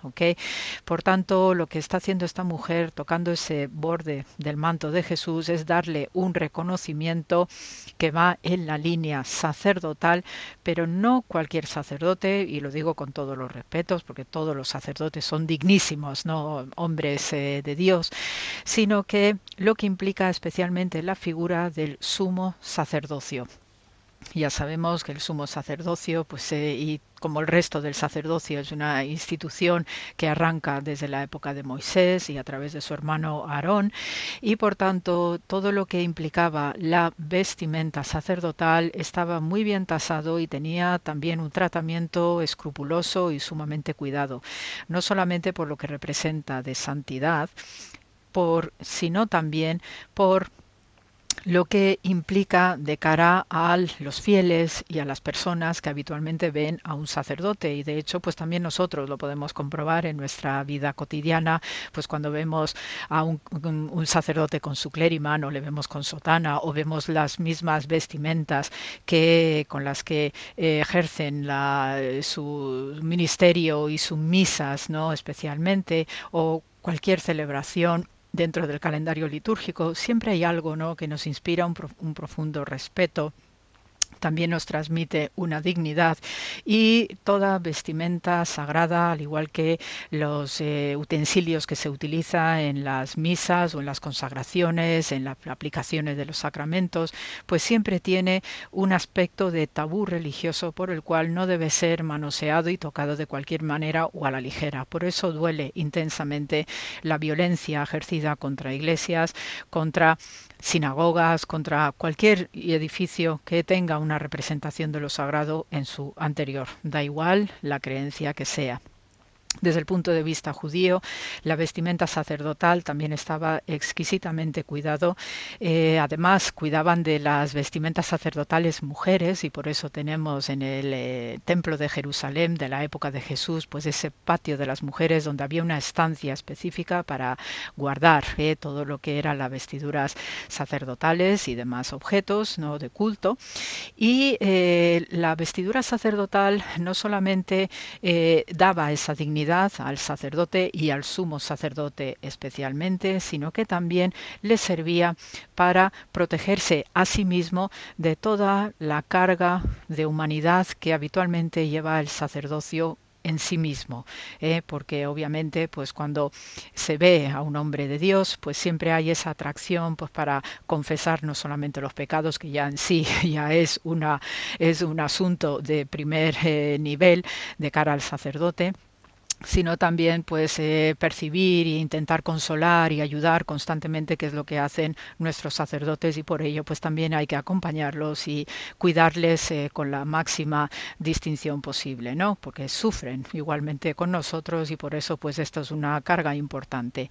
Eh, en el sumo sacerdote de Israel además tenía un añadido específico en el borde inferior de su vestidura su vestimenta, estas túnicas preciosas que además estaban hechos siempre con un material puro de lino eh, y sin mezclas eh, extrañas ni mucho menos. Tiene siempre la vestidura sacerdotal que ser hecho de un material exquisito porque es una carga importante de santidad y en el borde de la vestidura del sumo sacerdote habitualmente había unas campanillas o unos cascabeles que hemos encontrado en excavaciones en Jerusalén, especialmente con el diseño de una granada chiquitilla.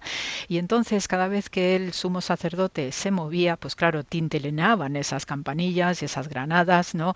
Que hacían un sonido, un repiqueteo bonito, dulce. Y también era una forma que es algo compartido en diversas vestimentas sacerdotales de la antigüedad las campanitas grandes o chicas o, o de cualquier signo, por eso tenemos las campanas en nuestras iglesias, pues sirven para espantar el mal. Entonces, cada vez que pasaba el sumo sacerdote y venía con esas campanitas sonando en el borde de su túnica, pues eso era también una forma de exorcizar los males según los sitios por donde andaba. Todo el mundo se apartaba con solemnidad y con máximo respeto porque sabía la función adicional que estaba haciendo el sacerdote, que según iba caminando y moviendo sus faldas, pues van sonando esas campanitas que espantan al mal. ¿eh? Por eso, ojo con el uso de las campanas lo que representan, lo que simbolizan y por eso pues tomemos nota ¿no? de este tipo de elementos que hay alrededor de la función sacerdotal y lo sagrado. En este sentido, el que esta mujer pues esté tocando el borde inferior y así aparece representada esta escena en las catacumbas de Roma de Marcelino y Pedro, pues esto es una señal importantísima de lo que representaba este milagro y eh, ella, la hemorroísa, no solamente es que queda sana y sanada por su fe, sino que además está haciendo un reconocimiento implícito de Jesús como sumo sacerdote. Y apela precisamente a ese simbolismo que tiene el borde inferior de la túnica del sumo sacerdote con esas campanitas maravillosas que servían para conjurar el mal eh, de, la, de la gente que estaba alrededor, de las ciudades incluso, y también servía para sanar, para proteger incluso a la figura del propio sumo sacerdote, que igualmente el sumo sacerdote, igual que el resto de los sacerdotes, debían tener cuidado para evitar cualquier ataque maligno que pudiera darse a su alrededor. Así que por ello, pues quería comentaros ¿no? este detalle de la hemorroísa, que ya eh, para mí pues tiene estos pequeños matices de cómo ella está inclinada y así está representada habitualmente tocando lo justito, lo más ínfimo que puede tener una túnica, que es ese borde, pero ojo con el simbolismo enorme que le está dando a la figura de Jesús como el sumo sacerdote, que esta es una de las categorías que tiene el Mesías de Israel, que es el sacerdote de los sacerdotes para todos. Así que con el programa de hoy eh, se os manda mucho amor, como siempre, y hasta la semana que viene.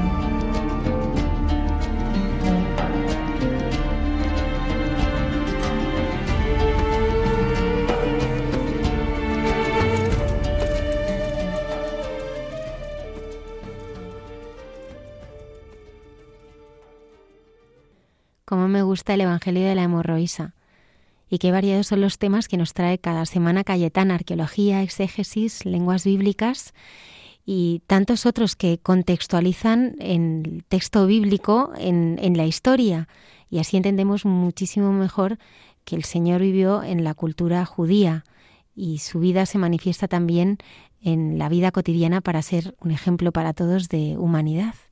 Sí, la verdad que es una maravilla el modo tan, tan cercano que tiene Cayetana de, traernos esta, esta vida cotidiana de Jesús en este Evangelio de la hemorroísa que hoy nos ha comentado y la importancia de las vestimentas sacerdotales.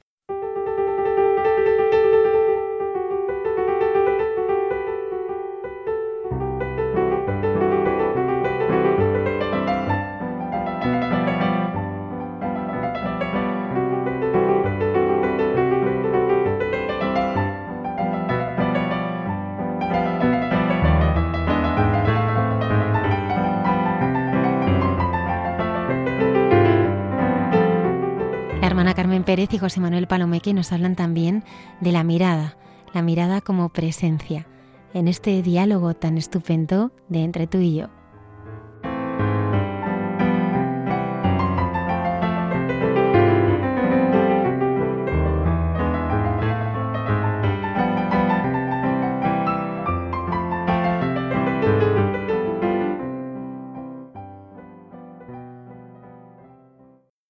Querida familia de Radio María, pues aquí estamos José Manuel y yo en nuestro diálogo de costumbre, que hoy va a ser sobre la mirada de Simeón y Ana. La presentación del Señor es una entrañable y deliciosa escena que ha sido interpretada a la luz de la descripción evangélica por pintores y por escultores en los relieves de los retablos. Es que está sencilla y profundamente bien descrita por Lucas. Circuncisión y presentación. Celebración, que es una palabra entrañable esto del celebrar, y está llena de contenido. Celebramos la circuncisión y presentación de Jesús en el templo.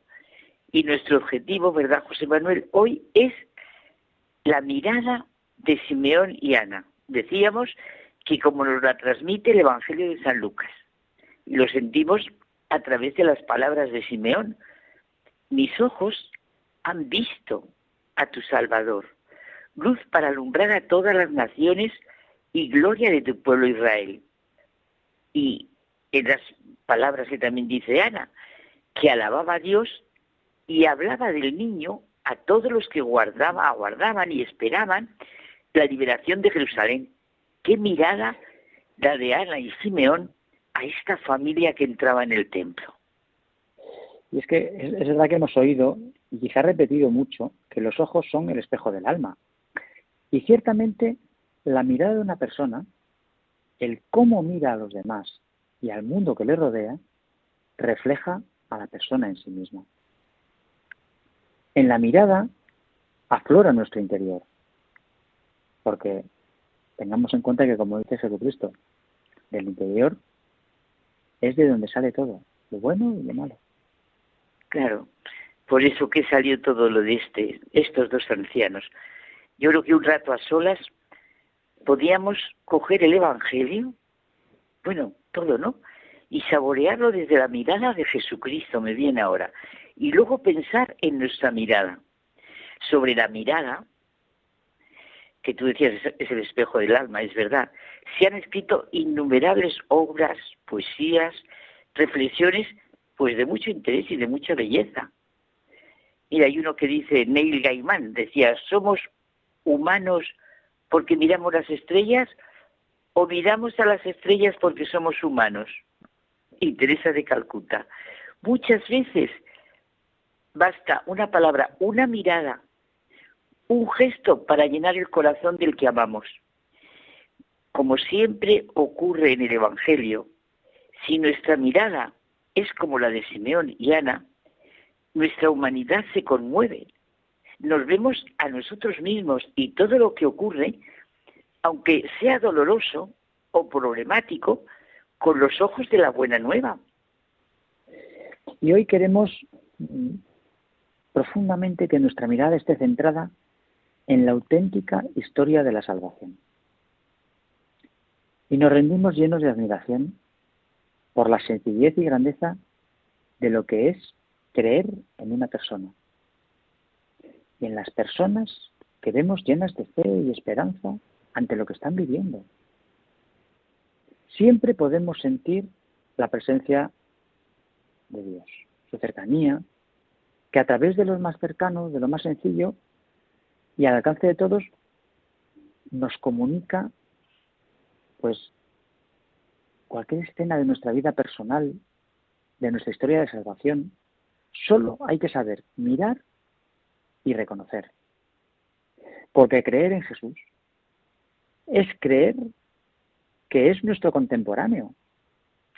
Y vemos la escena, con todo lo que has dicho tú, pues con los ojos de Simeón y de Ana, dos ancianos justos, piadosos, que estaban llenos de la fe de Abraham y entonces llenos de esperanza, Por eso aguardaban el consuelo de Israel. ¿Qué mirada la suya? Tan llena de vida y tan necesaria para todos los que estaban viviendo en su misma época. Ninguno de los dos habla de otros tiempos ni piensa que aquel no es su tiempo. Ni se lamentan, ni echan de menos, ni son espíritus viejos, arrugados. Viven, alaban y glorifican a Dios. No son personas que actúan con prejuicios, incapaces de comprender el hecho que están viviendo.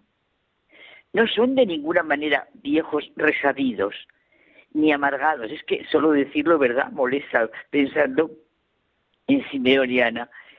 Qué pobre es ese dicho de que envejecer es lamentar, echar de menos. Si esto es envejecer, ningún cristiano puede envejecer. Y lo digo yo, fíjate. Y ni Simeón ni Ana, que están en las puertas del Nuevo Testamento, de la nueva era que había comenzado, aunque casi nadie se había enterado, habían envejecido. Ni lamentaban, ni echaban de menos. Claro, yo creo que mm, sencillamente reconocían lo que ocurría, sentían lo nuevo de lo que estaba ocurriendo.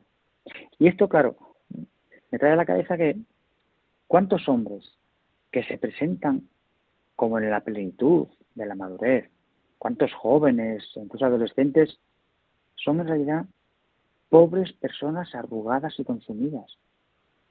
Se creen obrar con las ideas más progresistas y en realidad son carcanales del espíritu.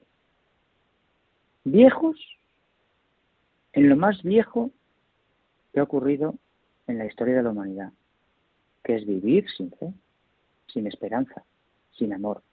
Vivir sin ser capaces de alabar y glorificar al Señor.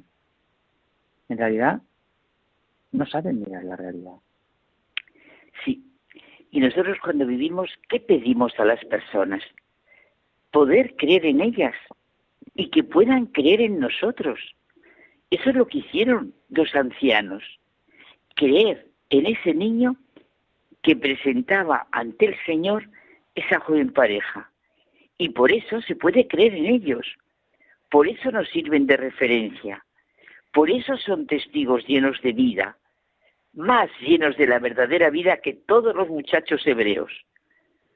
El evangelista lo recoge en el mismo texto. Presentación del niño, imposición del nombre, circuncisión, purificación de María.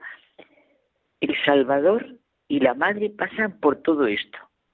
Bueno, como cuando Jesús se pone a la cola de los pecadores en el río Jordán para ser bautizado. Cuando se cumplieron los días de la purificación, según la ley de Moisés, lo llevaron a Jerusalén para presentarlo al Señor, de acuerdo con lo escrito en la ley del Señor. Todo varón primogénito será consagrado al Señor. Y para entregar la oblación, como dice la ley del Señor, un par de tórtolas o dos pichones. Oye, que en este brevísimo párrafo se repite cuatro veces la palabra Señor, y cuando se lee, uno se siente conmovido por el respeto que se respira en la sencilla y entrañable ceremonia. Todo está presente en esta celebración y también los dos latidos del corazón humano, el sufrimiento y la felicidad. Luz para alumbrar a las naciones y gloria de tu pueblo Israel. Y será puesto como signo de contradicción y a ti misma una espada te traspasará el alma. Es significativo, Carmen, eh, que la Iglesia celebre eh, este día de la vida consagrada precisamente eh, ante la vida de Simeón y Ana, ¿no? Es verdad, tienes toda razón. Es que se necesita de la mirada de Simeón y de Ana para mirar la vida consagrada en todas sus manifestaciones y en toda su riqueza y se necesita de su mirada para vivirla. Su padre y su madre estaban admirados, pero qué bonito, ¿verdad? San José y la Virgen admirados por lo que decían Simeón y Ana, por lo que se decía del niño, y cómo Simeón y Ana bendecían y alababan al Señor. Verdaderamente, como Simeón y Ana, nadie envejece en la fe, en la esperanza y en el amor. Bueno, y nosotros, pues, a vivir y ser conscientes de nuestra mirada, tanto por lo que vemos como por lo que expresamos. Y no perdamos nunca de, vista que Jesús es la luz que ilumina el sentido de nuestra vida y de toda la humanidad. Y entonces, José Manuel, nosotros ya para acabar, tú y yo lo sentimos y lo pedimos el uno para el otro. El tener la mirada de Simeón y de Ana en el hoy de nuestra vida. Pues hasta la semana que viene. Hasta la semana que viene.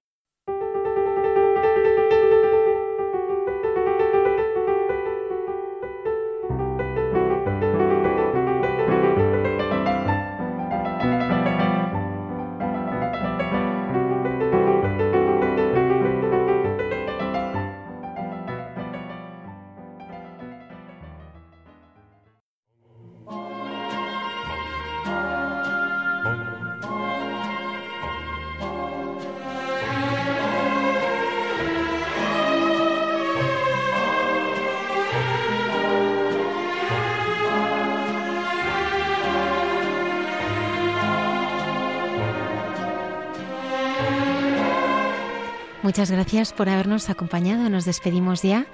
Marta Torollano, gracias por haber estado con nosotros esta noche. Muchas gracias. Para mí ha sido un verdadero regalo. Nuestros siguientes pueden escuchar los programas en el podcast en la página web de Radio María, ¿verdad, Marta?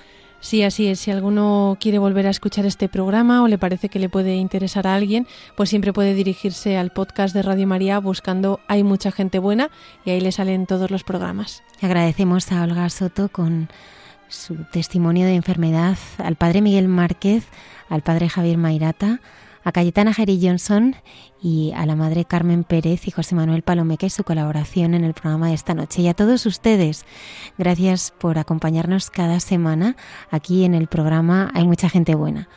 Si alguno quiere ponerse en contacto con el programa, también le recordamos que puede hacerlo en el correo electrónico hay mucha gente buena arroba radiomaria.es. Que tengáis una feliz semana.